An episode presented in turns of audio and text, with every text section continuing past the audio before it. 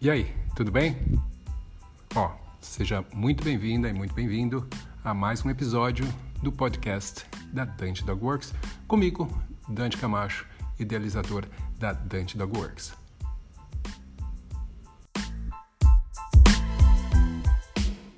Fala galera, bom dia, sejam muito bem-vindos a mais um Cão com Sono.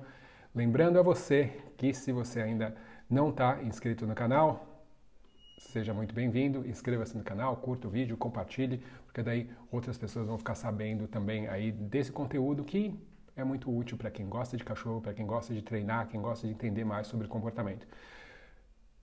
Outra coisa, se você não curtiu o vídeo, é, tudo bem, pode também dar uma discutida, pôr o joinha para baixo se seu coração for realmente muito frio assim. Mas Uh, eu estou aqui todo dia de manhã ou à tarde, uh, algum momento do dia, vindo aqui compartilhar com vocês comportamento, uh, coisas sobre comportamento, informação sobre comportamento, sobre treinamento de cães aqui no Cão com Sono. Hoje, especificamente, eu vou estar falando do porquê que você deve adestrar o seu cão, tá? Por que, que você deve adestrar o seu cão? E acredito que a primeira coisa que a gente deva falar é tentar entender o que, que é realmente adestrar, o que, que cada pessoa vai considerar como sendo o adestramento de cães. E parece que a palavra adestramento ela é usada de forma diferente por pessoas diferentes, em contextos diferentes, e ela meio que se adapta à necessidade da pessoa naquela situação. Então, adestrar pode ser domar um bicho que ele acha que que está fora de controle, adestrar pode ser educar um cachorro a fazer xixi no lugar certo, né? Então, na verdade, o adestrar ele é a questão da educação, no meu ponto de vista.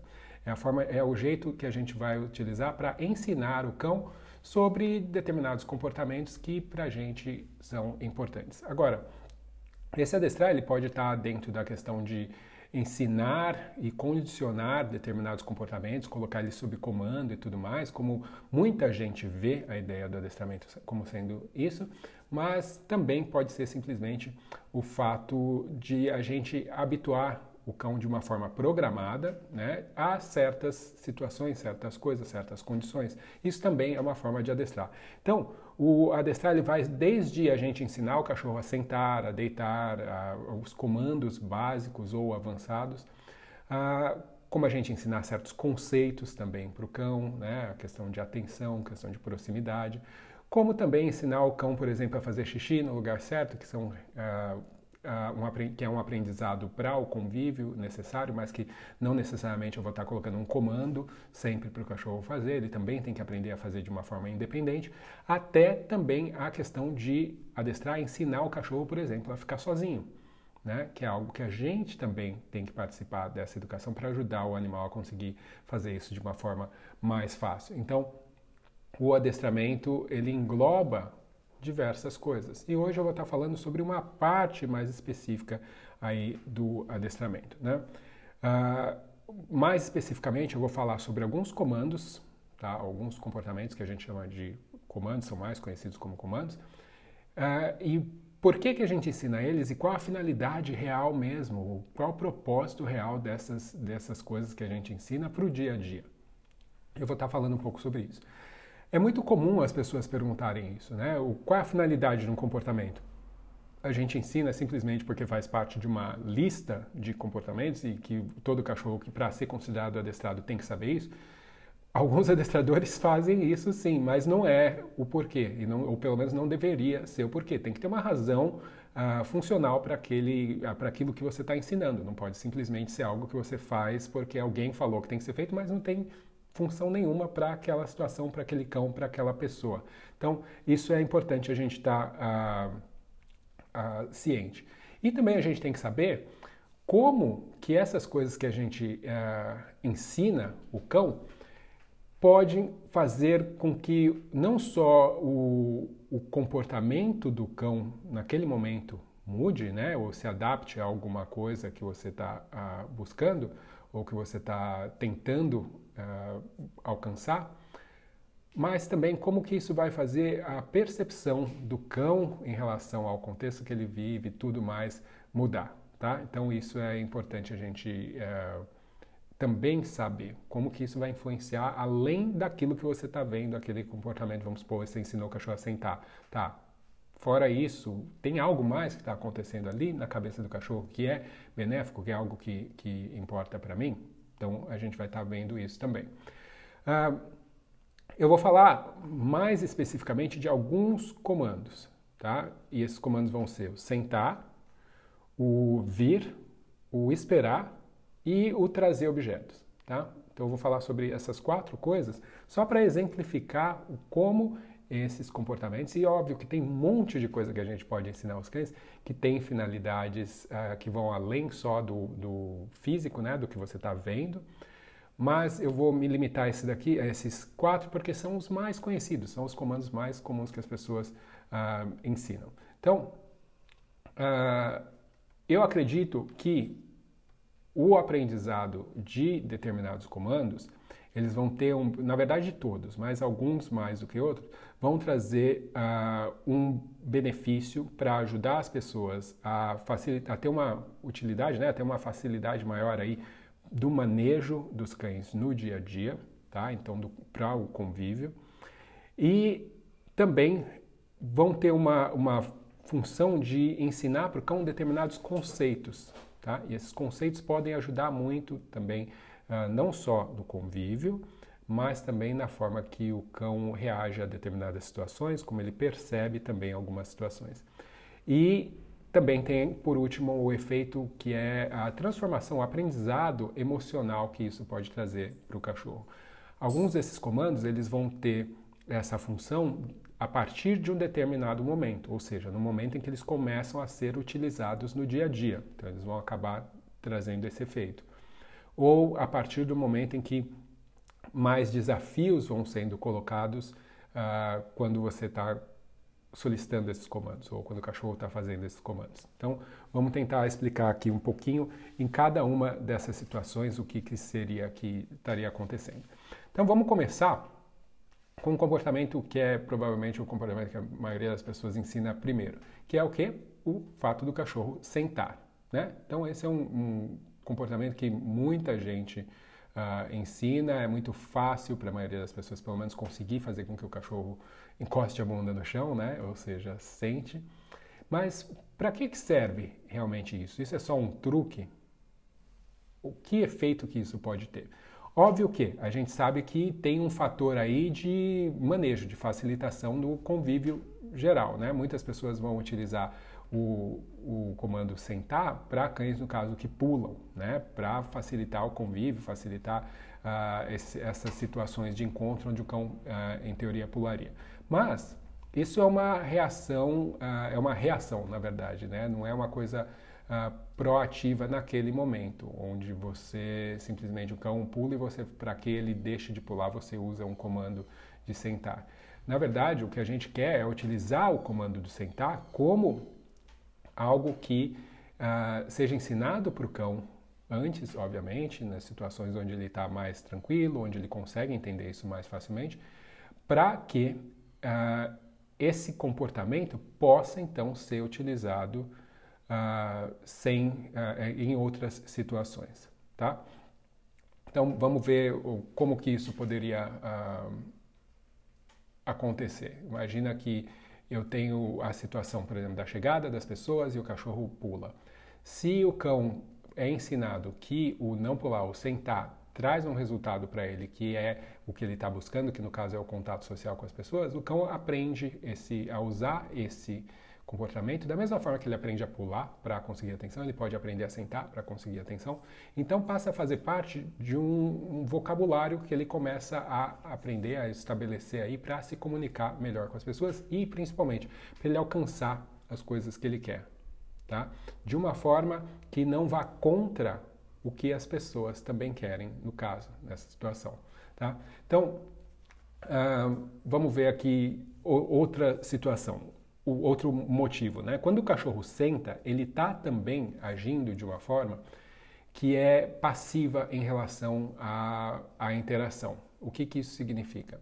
Ele não está sendo invasivo na interação com as pessoas. E essa invasão de espaço é algo que dentro da comunicação social dos cães é algo que tem muito valor, tem muita importância. Então, o cão aprender a interagir, a, a se aproximar e sentar, faz com que ele tenha que se colocar numa posição menos invasiva. Isso uh, favorece a sua comunicação com ele, porque passa também a mensagem para ele, ou seja, quando você pede para que ele sente, de que você não vai aceitar um tipo de comportamento que você vê como sendo desrespeitoso. Né? Então, o cão ele aprende que existe um outro jeito mais tranquilo, mais calmo de conseguir essa, uh, essa atenção. Uh, essa, essa ideia que eu tinha mencionado antes do cachorro conseguir saber usar essa linguagem para conseguir alcançar o que ele quer, também vai ajudar o cão à diminuição de estresse, porque quando o cachorro ele consegue prever as consequências do que ele faz, então ele consegue se sentir mais seguro na situação, consegue porque ele sente que ele tem mais controle. Então, se por exemplo o cão ah, toma uma bronca quando ele pula, se ele sabe que sentar vai, além de evitar essa bronca, trazer possivelmente o contato social que ele está tá buscando, então, isso faz com que ele se torne, no geral, se sinta mais tranquilo, menos estressado, porque ele sente que ele tem essa ferramenta, ele tem essa arma para ele usar durante essas, essas situações, tá? Agora, qual seria o próximo comando, né? E eu vou falar, eu, eu vou acabar voltando um pouquinho para a questão do, do senta, porque tem outras coisas que estão envolvidas aí, mas isso vai ser um pouquinho mais para frente, porque os comandos muitas vezes eles estão relacionados eles são interdependentes. Você precisa ter um pouquinho de um para conseguir ter o, o outro. Né? Então essas coisas podem acontecer assim também. Vem, que seria o próximo comando. Por que, que ensinar o vem é tão importante? Óbvio, por uma questão de segurança, né? se você vai pensar em questão de manejo, porque pode haver situações de risco para o próprio cão, onde ele precisa uh, vir para você quando chamado. Uma questão óbvia de logística, praticidade, você não quer ter que ficar indo atrás do cachorro, o cachorro não te ouve. Uh, isso é uma, é uma questão que acaba te trazendo muita frustração também. Então, além de ser pra, muito mais prático, é também mais seguro para o animal. Mas, fora isso, né, que é útil no dia a dia, quando você vai sair, quando você vai passear, o cachorro te ouvir e vir na sua direção, essa aproximação, a cada vez que ela acontece, e ela é feita da forma correta, ou seja, ela é ensinada da forma correta e depois ela é praticada da forma correta, o cão ele tem uma ação dele, que é o vir na sua direção, e essa ação sempre tem uma consequência. Essa consequência vai ser a aproximação de você e coisas que podem acontecer derivadas dessa aproximação, que pode ser uma atenção sua, um carinho, uma, uma recompensa de petisco, ou você dá para ele uma brincadeira, jogar alguma coisa com ele, brincar de cabo de guerra, o que quer que seja. Ou seja, vai ficando cada vez mais forte para o cão que a aproximação de você, se aproximar de você, é algo positivo, é algo que traz consequências agradáveis. A maioria dos cães sabe disso, especialmente dentro de casa. Mas na rua é algo que é como se eles tivessem que aprender novamente. Não é que na rua o cachorro passa a te odiar, mas existem outras coisas que têm muito valor.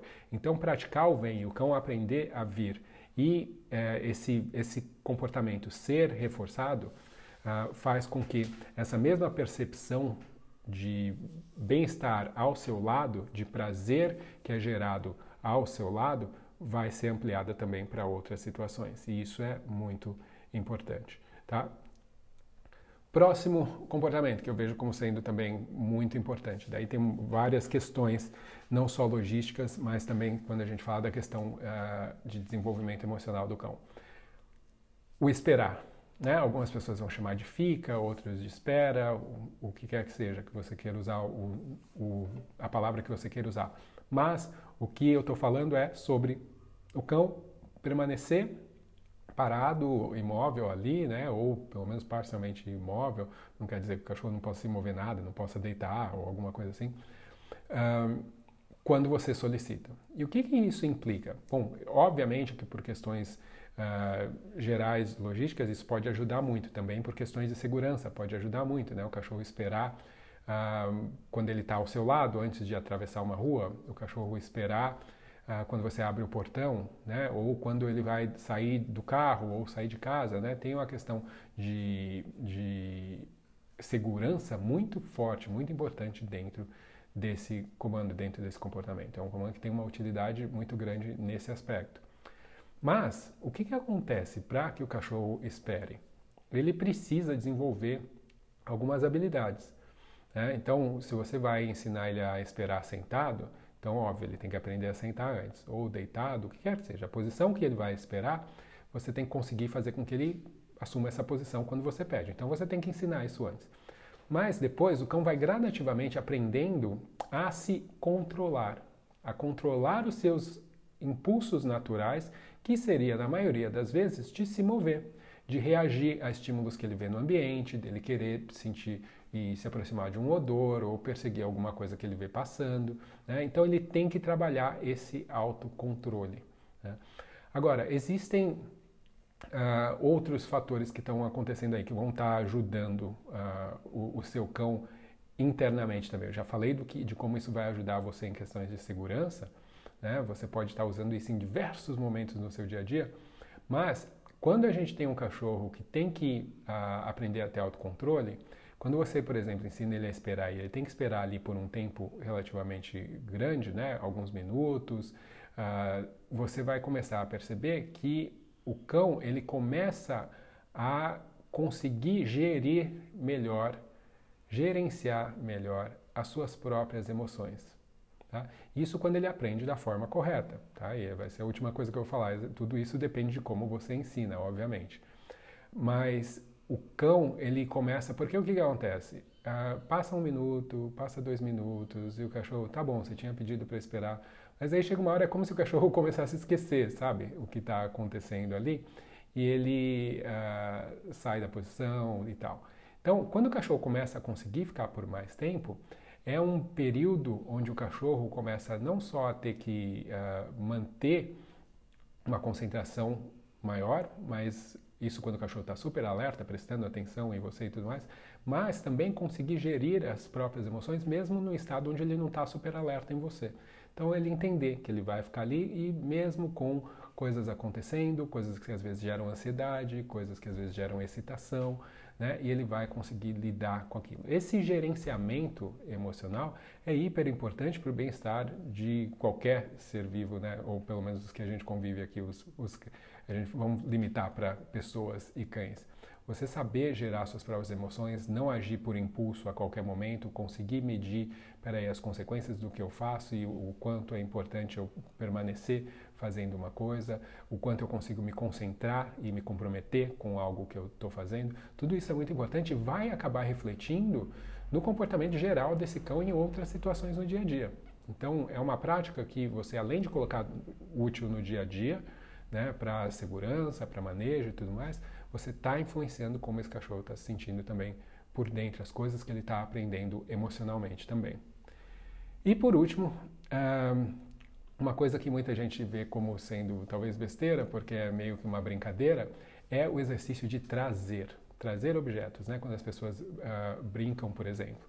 Então, uh, o trazer objetos significa que a pessoa uh, vai talvez jogar um objeto, ou o cachorro vai trazer naturalmente sozinho, sem a pessoa ter pedido, mas que é uma coisa que é interessante do cachorro aprender. Por quê? Óbvio que isso pode ser uma brincadeira e faz com que você se divirta com o cachorro, se você se divertir e brincar com o seu cachorro, vai fazer com que o seu cão uh, tenha uma vinculação maior com você, né? A diversão também faz com que ele uh, essa brincadeira faz com que ele libere uh, certas substâncias, hormônios no, no, próprio corpo que trazem prazer, né?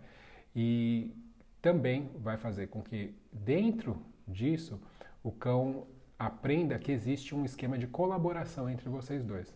Né? Especialmente com essa ideia de buscar e trazer para que você possa jogar de novo, que para você possa brincar de cabo de guerra e tudo mais. Então, ele tem uma parte a fazer e você tem uma parte a fazer, mas os dois precisam um do outro para que essa, essa brincadeira aconteça. Tanto que muitos cães aprendem que eles brincam, uh, mas o brincar ele está associado com uma pessoa, porque é com essa pessoa que ele aprende a confiar e a, a, a perceber essa relação de troca e companheirismo. Outra coisa que é importante, que a gente deve ensinar desde pequeno aos filhotes, é exatamente o, animal a trazer as coisas, a trocar né, a trazer e trocar por outras coisas, mas por conta da questão de a própria posse mesmo, guarda de recursos. O cachorro perceber que trazer as coisas para você, entregar e dar e, e, e ceder as coisas para você, não é necessariamente uma perda. Isso pode fazer parte de um processo de recompensa, inclusive.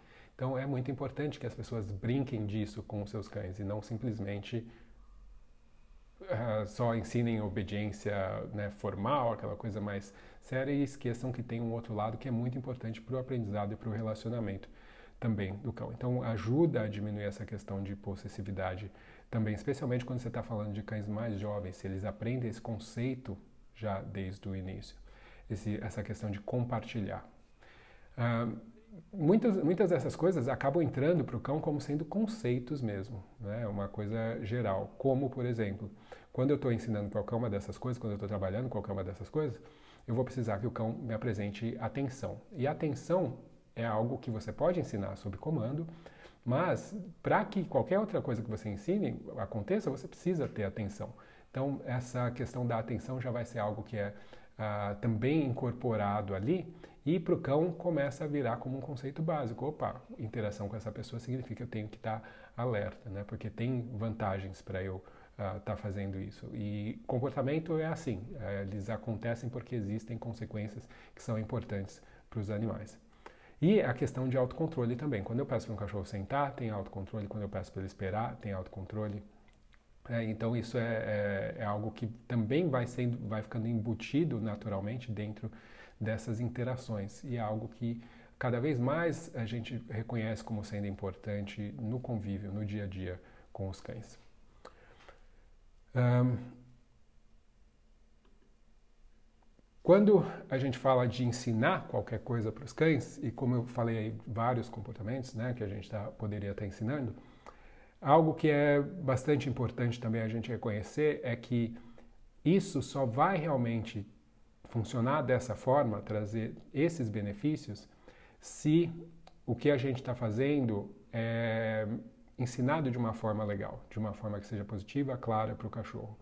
Uh, se para o cachorro aprender, por exemplo, que sentar vai ter uh, determinadas uh, utilidades até mesmo para ele, esse aprendizado é melhor que tenha acontecido, o aprendizado de como sentar, né, que tenha acontecido de uma forma positiva.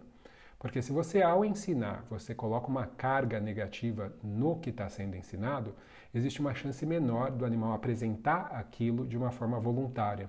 Né? Ele, isso fica associado com você ter que forçar ele a fazer e tudo mais. Então, se ele não consegue usar de uma forma voluntária, porque ele cria uma certa aversão àquilo, ele também não vai conseguir, ele sozinho, perceber a utilidade disso no convívio, no dia a dia, as facilidades que isso pode trazer para ele. Escreveram aqui falando que ninguém está te ouvindo. Bom, Tá. Bom, agora já estou terminando. Ah, então, vai ser muito importante que o treinamento seja feito de uma forma que seja amigável e positiva para o cão. Né? Não pode ser algo que seja uh, que tenha uma carga negativa e faça com que o cão eventualmente uh, não queira fazer isso, né? se sinta limitado e que só vá fazer quando realmente as pessoas uh, o intimidarem a fazer. Tá? Vai demorar muito mais tempo para um cão que aprende assim conseguir colocar isso como um conceito no dia a dia, né? essas coisas que ele aprende. Então, uh, além de, obviamente, a atitude toda de como o cachorro executa os comportamentos, tudo isso vai estar tá sendo uh, influenciado. Da mesma forma que uma, um cão pode virar, ficar dependente de recompensas para receber os uh, para executar um comportamento, se a pessoa não souber ensinar corretamente, ele também pode ficar dependente de intimidação para responder a um comportamento. Então, não é algo que a gente quer criar, né? Que essa dependência de uma intimidação, ou seja, o cachorro você pede, ele não faz, ele sempre precisa que você o intimide depois. Você dê um tranquinho nele, ou que você fale com a voz mais alta, ou algo assim. Realmente não é o tipo de relacionamento que a gente quer criar com os nossos cães. Bom, uh, é isso, tá? Para tentar explicar como que a questão dos comandos vão além do que simplesmente aquilo que a gente vê por cima, como isso vai estar influenciando o comportamento dos cães mais a fundo um, e como é importante então a gente ensinar e como isso é importante para qualquer pessoa, qualquer dono de cão ensinar ao seu cão, como isso pode trazer benefícios para eles. Desde esses comandos que eu falei que são os mais básicos até outros muito mais uh, específicos ou mais avançados. Tem um monte de coisa que a gente pode estar ensinando aos nossos cães, beleza? Então, quero agradecer a todos e a gente se vê aí numa próxima com o próximo assunto.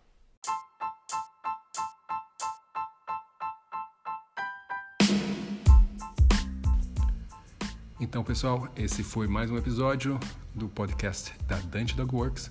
Espero que vocês tenham gostado. Se vocês querem mais informações sobre a Dante Dog Works, sobre os cursos da Dante Dog Works, é só entrar no site www.dantecamacho.com e lá você vai saber um pouco mais sobre mim, sobre a minha história e também sobre os cursos aí que a gente tem disponível. Eu espero vocês no próximo episódio, então, até mais, um abraço.